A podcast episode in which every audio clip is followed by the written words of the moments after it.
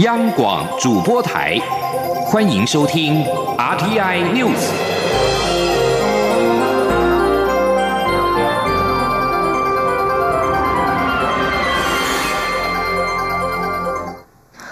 各位好，我是张旭华，欢迎收听这节央广主播台提供给您的 RTI News。加拿大海军渥太华号护卫舰今天上午穿越台湾海峡。国防部表示，加拿大及一艘护卫舰由北向南航经台湾海峡自由航行。国军依规定运用联合勤监侦，全程严密掌握我国周边海空域动态，维护区域和平稳定。媒体报道指出，渥太华号在亚太的主要任务是参与美国对北韩的制裁行动。其九月二号抵达南韩平泽市访问，此行应该是从韩国离开，正准备前往泰国访问。加拿大驻台北贸易办事处回应表示，数十年来，皇家海军都有在亚太地区执行任务，航行南韩平泽和泰国曼谷之间最适合的路线包括通过台湾海峡。渥太华号目前的部署与加拿大皇家海军过去的做法一致，也符合国际法。接下来关心的是，红海集团创办人郭台铭、台北市长柯文哲以及国民党立委王金平的幕僚，今天下午一同前往中选会了解总统大选连署相关事宜。郭台铭的幕僚蔡庆瑜表示，他们先来了解时程是否会受到中秋连假的影响，是否参选还是要由郭台铭决定。台北市政府顾问蔡碧如则表示，柯文哲将担任辅选的角色，至于是否接下郭台铭的竞选总干事，他说：“如果有需要的话。”记者欧阳梦平报道。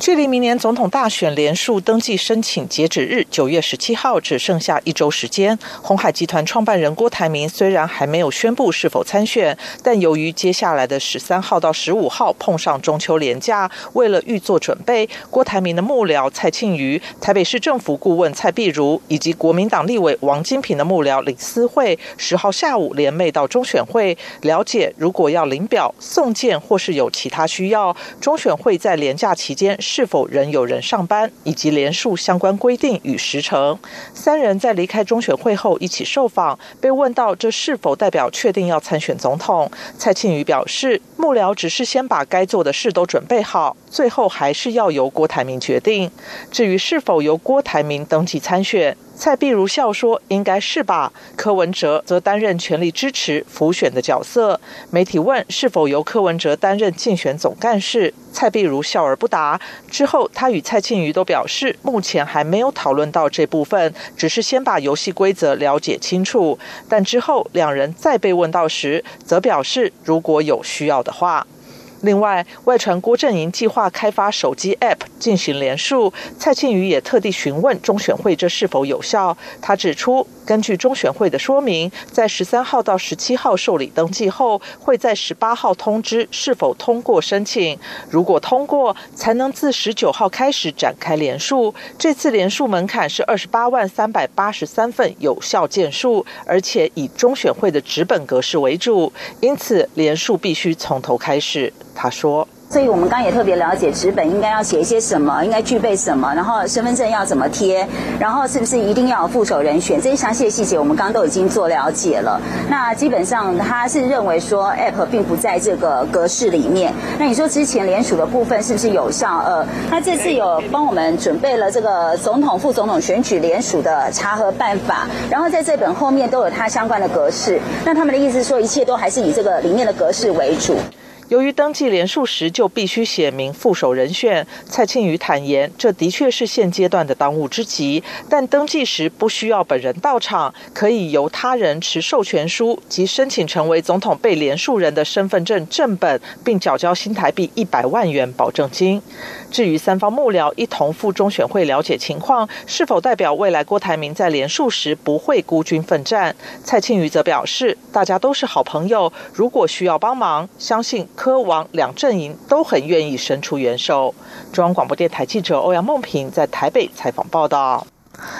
红海集团创办人郭台铭参选二零二零总统大选的态势越来越明显。中选会官员指出，九月十三号到十七号受理申请为总统、副总统选举被连数人。虽然十三号到十五号适逢中秋连假，但中选会仍然照常上班受理申请。中选会官员表示，十七号登记截止之后，就会审查被连数人的资格，隔天十八号就会公告总统、副总统选举被连数人名单，只要符合资。资格就会将连署格式发函给当事人，然后就可以从十九号起到十一月二号展开为期四十五天的连署。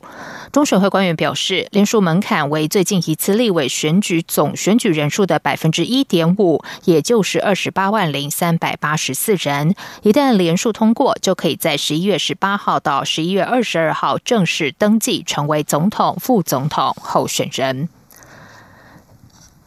至于二零二零总统大选是否会出现第三组人马，也引发了各界关注。而时代力量今天下午举行了决策会议，秘书长吴佩云在会后表示，针对实力是否自提总统候选人，全案将由秘书处提出具体报告、确切人选，送交决策委员会讨论，再由党代表大会通过。不排除立委黄国昌是考量总统的人选之一。记者刘玉秋报道。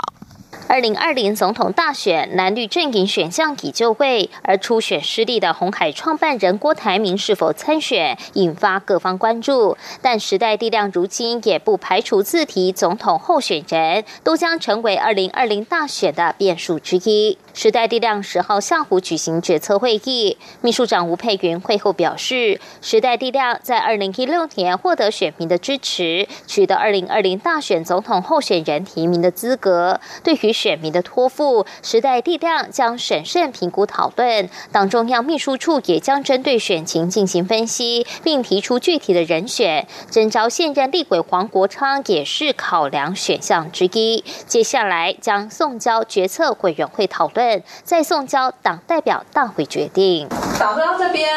黄国也对于黄国昌委员是考量跟选项之一，所以黄国昌委员在党中央这边是考量跟选项之一之后，我们将会完整的对决策委员提出报告，那送交决策委员，那在党代表大会这边通过。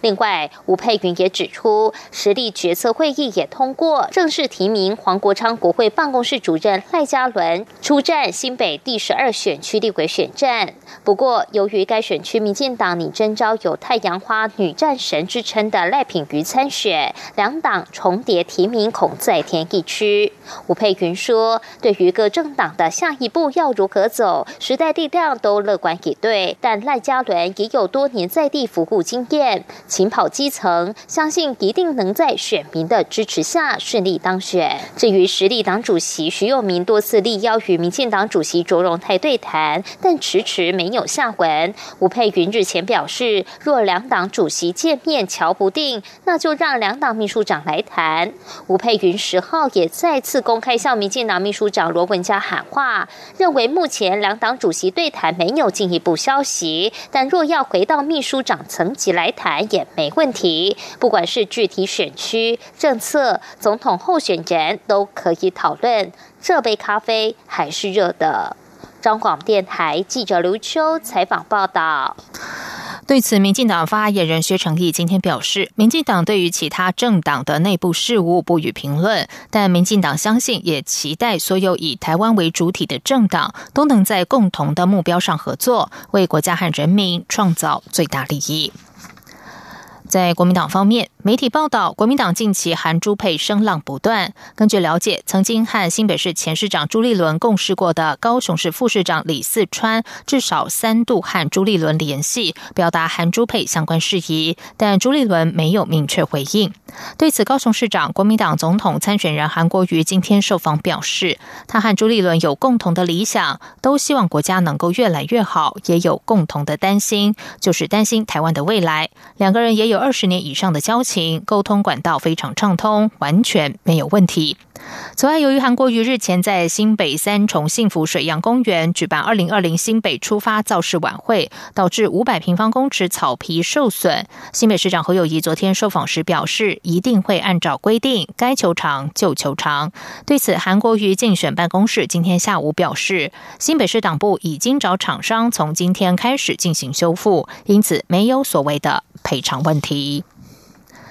在译文消息方面，中华文化总会九月二十八号、二十九号要在日本东京第二度举办台湾 Plus 的三年计划。今年邀请台湾八组音乐团体、五十个创意市级品牌前往参展，希望能够透过听觉、视觉、味觉还有触觉，让日本民众感受台湾新一代的文化精神。记者肖兆平报道。我跑着跑着，双脚也慢慢累了。人都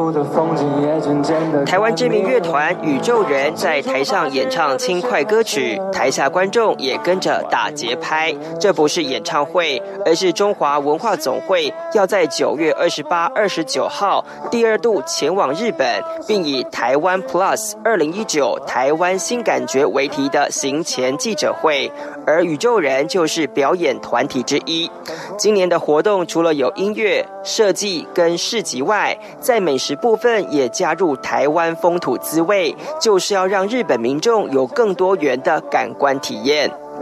这想法获得日本台湾交流协会新闻文化部长松原一树的认同。他说：“台湾不仅已经是日本人很喜欢的旅游地点，现在台湾的珍珠奶茶跟台湾的电锅也很受青睐。因此，他相信文总的台湾 Plus 二零一九活动一定能让日本民众尽情享受台湾文化。”他说：“一定会让啊日本朋友们。”更加感受感呃感觉到台湾的啊创意新的文化。所谓的新文化，就是有别于去年活动特点。文总副秘书长张铁志表示，今年邀请最能代表台湾当代文化的八组音乐人，以及五十个市级品牌，不仅规模更胜以往，而且还是来自台湾的原汁原味。他说。这是非常难得，台湾人自己到日本原汁原味的自己的品牌。因为过去很多我们是去参加别人音乐季，参加别人的礼礼品展，但是自己一个结合音乐跟市集的台湾品牌，而且原汁原味从台湾带过去的 festival，我想在日本这这么多年来几乎是非常少有，可能是唯一的。第二个是，当然这个五十个规模的市级品牌，也应该是究起来规模最大，全部从台湾去的，不是在日本找哦。那八组的音乐阵容，这个阵容是非常庞大。第三个，这五十个。创业品牌，这八组音乐乐队最能够代表台湾新一代的文化精神的。交通部观光局长周永辉就乐观的说，今年八月单月份日本来台人次已经突破二十万人次，希望活动能吸引更多来台旅客。而文总副会长张春南则表示，虽然活动是瞄准日本，但期盼进一步把文化软实力推向世界，让台湾更有自信。中央广播电台记者。肖照平采访报道。此外，这次的展览活动除了有台湾的音乐、市集、美食等文化之外，由于台北迪化街的月老深受日本民众喜爱，因此文总特别和霞海城隍庙合作，邀请月老本尊到日本参加活动，要让日本民众亲身感受台湾的宗教魅力。在外电消息方面，对于美国国会提出的《香港人权与民主法案》，香港行政长官林郑月娥今天出席行政会议前受访时表示，绝不认同，还深表遗憾，并说香港特区事务由特区处理，而香港特区也是中华人民共和国的特区，外国议会不应该干预。他同时期望港人不要主动要求美国政府或国会通过此类法案。而对于香港地下铁路上周遭到反送中示威者疯狂破坏，林郑月娥重申，整个政府部门都支持警方止暴制乱，政府也会追究违法者。此外，香港媒体报道，在香港示威冲突被捕的未成年人数近日也是激增。二十二岁的香港众志秘书长黄之锋以荣誉贵宾的身份受邀到德国柏林参加由画报主办、九号在国会屋顶举办的晚会。他在演说中誓言，香港示威者不会因为港府决定撤回引发抗争的逃犯条例修正案就自满。他说：“如果我们置身于一场新冷战，香港就是新的柏林。”他呼吁自由世界和香港同在，对抗中国独裁政权。黄之锋并且和德国外交部长马马斯会面，他表示有感受到马斯非常关心香港抗争的未来形势，也对港人争取自由给予肯定。这里是中央广播电台台湾之音。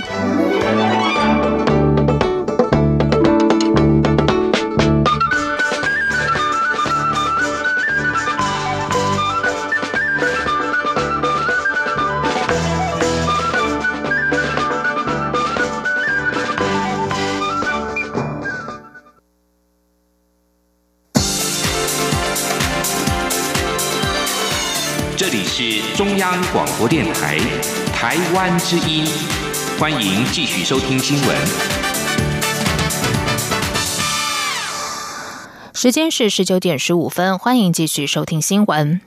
陆军新安专案首案装甲第五四二旅月翔楼落成启用典礼，今天在湖口三营区举行。蔡英文总统亲自主持启用典礼，并为新营舍剪彩。蔡总统表示，这次工程是国军营舍标准设计工程首案，具有指标性意义。希望国军后期推动其他案子时，能够延续工程典范，如期如职完工。记者郑玲报道。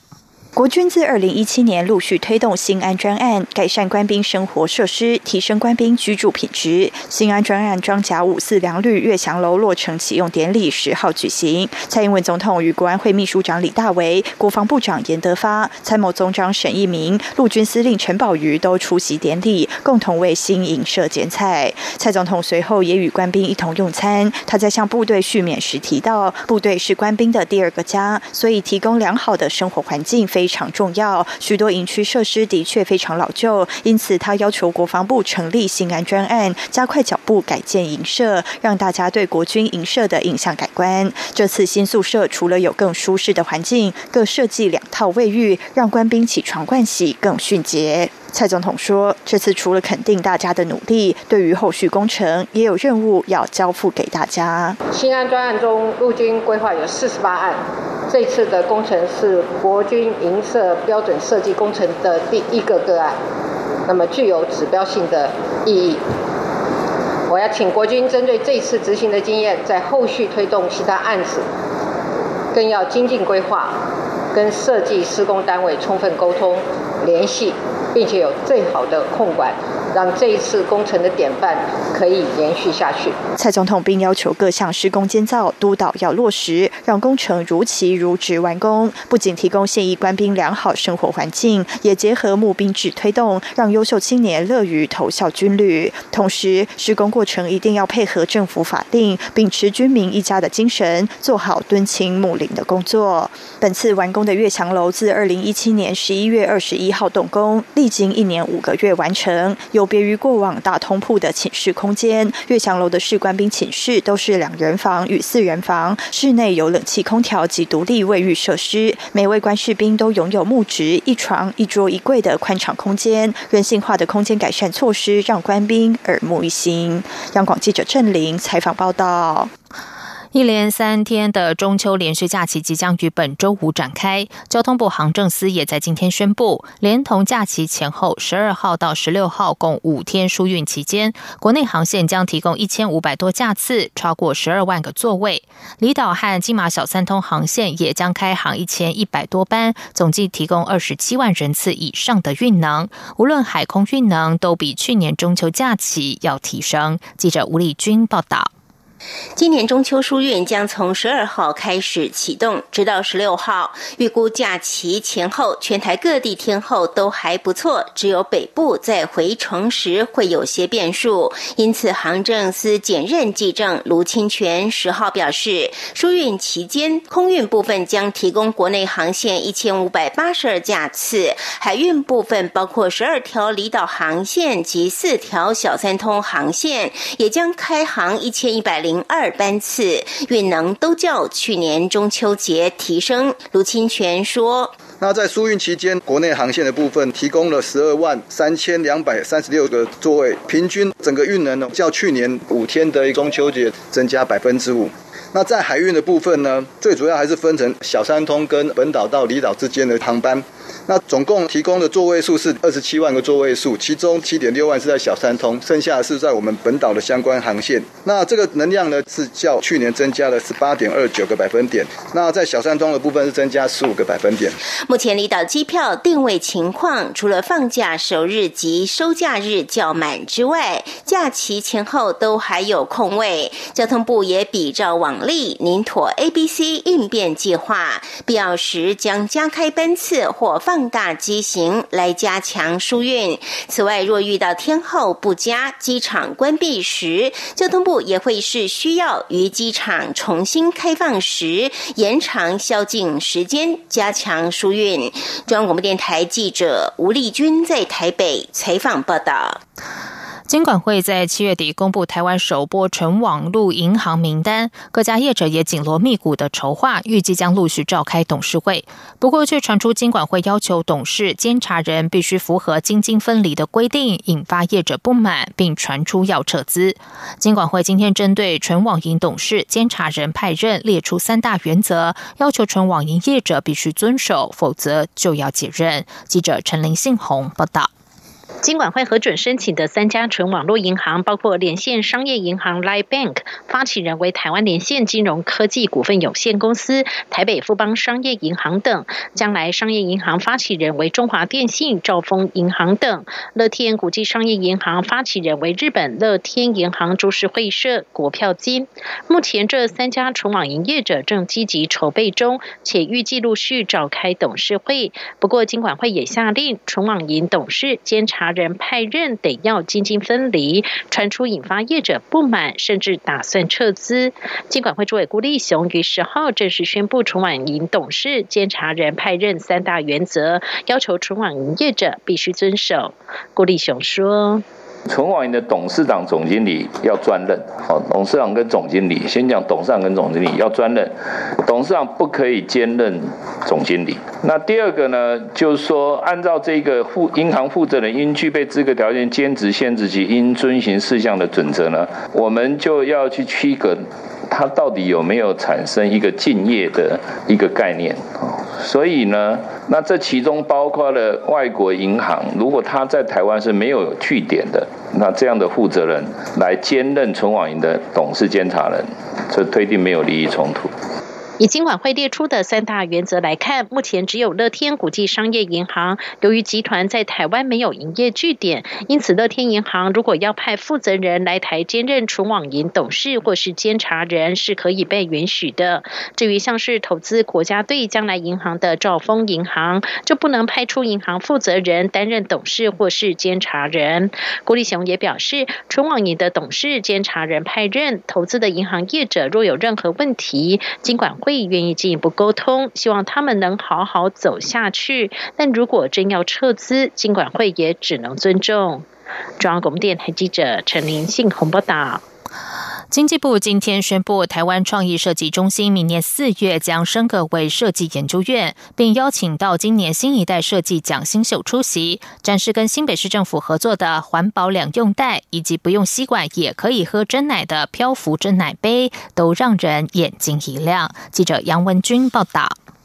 经济部十号举行“设计改变产业，设计改变台湾”记者会，邀请到今年新一代设计展新秀，展示设计如何改变产业。毕业于实践大学的吴天宇、史芳，他们就设计了不用吸管也能喝到珍珠的 Float 漂浮真奶杯。杯子可以将珍珠与奶茶分开，珍珠放在内杯，一仰头喝时就可以同时享受到珍珠跟奶茶。目前已募资超过四。四百万元，并与春池玻璃合作，预计明年开始量产上市。史方说：“那我们目前在募资平台上面，从九月开始募资到现在，其实将近一个月，已经累积了四百多万的金额。那我们预计会继续募资到十月中。那呃，在募资的同时，我们也有收到很多海内外，不管是饮料店或者是电商，还有其他通路的邀请，就是希望可以跟我们购买或者是做合作这样。那我们也很希望说，就是在募资这个出货结束之后，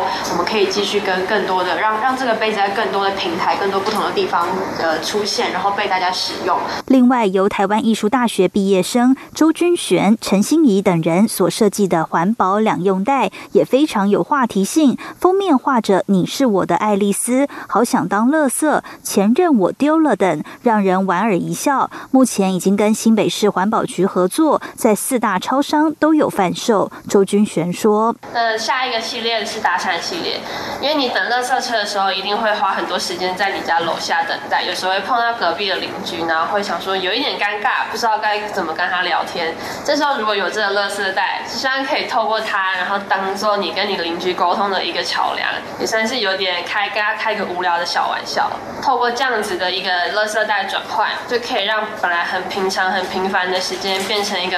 你一天中可能会觉得最特别的一个时间。”经济部次长林全能指出，过去办理多项设计展的台湾创意设计中心，明年四月将升格为设计研究院，服务范围将扩大到各部会，并加速与产业界连结，同时思考如何将设计融入公共服务领域，经费也将逐年增加。中央广播电台记者杨文君台北采访报道。在外电消息方面，美国媒体九号晚间报道，美国情报单位在二零一七年撤走一名高阶俄罗斯政府消息来源。这名消息来源先前证实，俄罗斯总统普廷直接干预二零一六年美国总统大选。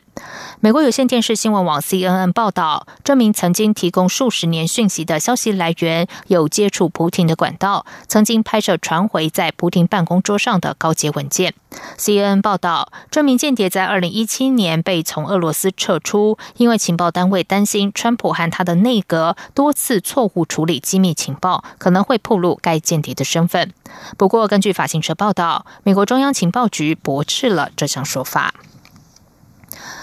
美国总统川普九号表示，美国和塔利班的和平谈判已经宣告死亡。川普并宣布，美军已经升高对阿富汗这个叛乱组织的攻击行动。美国和塔利班进行长久的谈判，希望达成协议。美国政府也希望美军能够尽早从已经持续十八年的阿富汗战争中抽身。但川普九号在白宫表示，这些已经宣告死亡。川普原定八号在美国总统度假地点大卫营分别会晤阿富汗民兵组织塔利班主要领导人以及阿富汗总统甘尼，但川普在七号戏剧性宣布取消这项计划，原因是五号在阿富汗首都喀。布尔再度发生自杀炸弹攻击，导致包括一名美军在内共十二人丧命。塔利班承认发动了这次攻击。原本看似已经接近完成的和平谈判就此宣告破裂。川普更进一步表示，美军对塔利班的攻击行动已经升到十年来最猛烈。塔利班今天则是誓言要继续和派驻阿富汗的美军战斗。塔利班发言人穆贾希德表示，华府将为放弃谈判而后悔。接下来进行今天的前进新南向。前进新南向。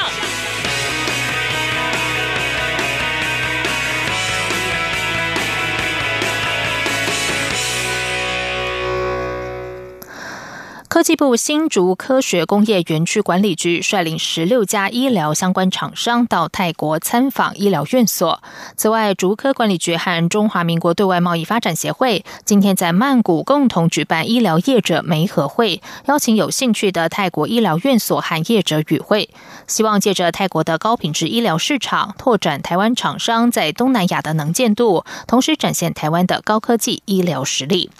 竹科管理局副局长许增如受访时表示，这次参展的厂商类型多样，有美容相关的，像是精养机厂商，还有检验相关的厂商，以及做三 D 列印植入物的厂商。这些厂商的产品共同特色就是市场少见，比较创新，希望能够借此展现台湾的高科技医疗实力。徐增如指出，泰国的高端医疗服务品质相当好，他们希望借着参观泰国医疗院所以及举办媒合会，增加台湾厂商进入泰国市场的机会，达到合作互补的目的。也希望能从泰国继续往外拓展到整个东协市场。配合政府的新两项政策，国泰综合医院表示，他们和财团法人医院评鉴及医疗品质测进会组成智慧医疗团队，于八月前往越南越德医院签署合作备忘录，希望透过相关资讯系统和培训，解决越德医院急诊长期拥塞的问题。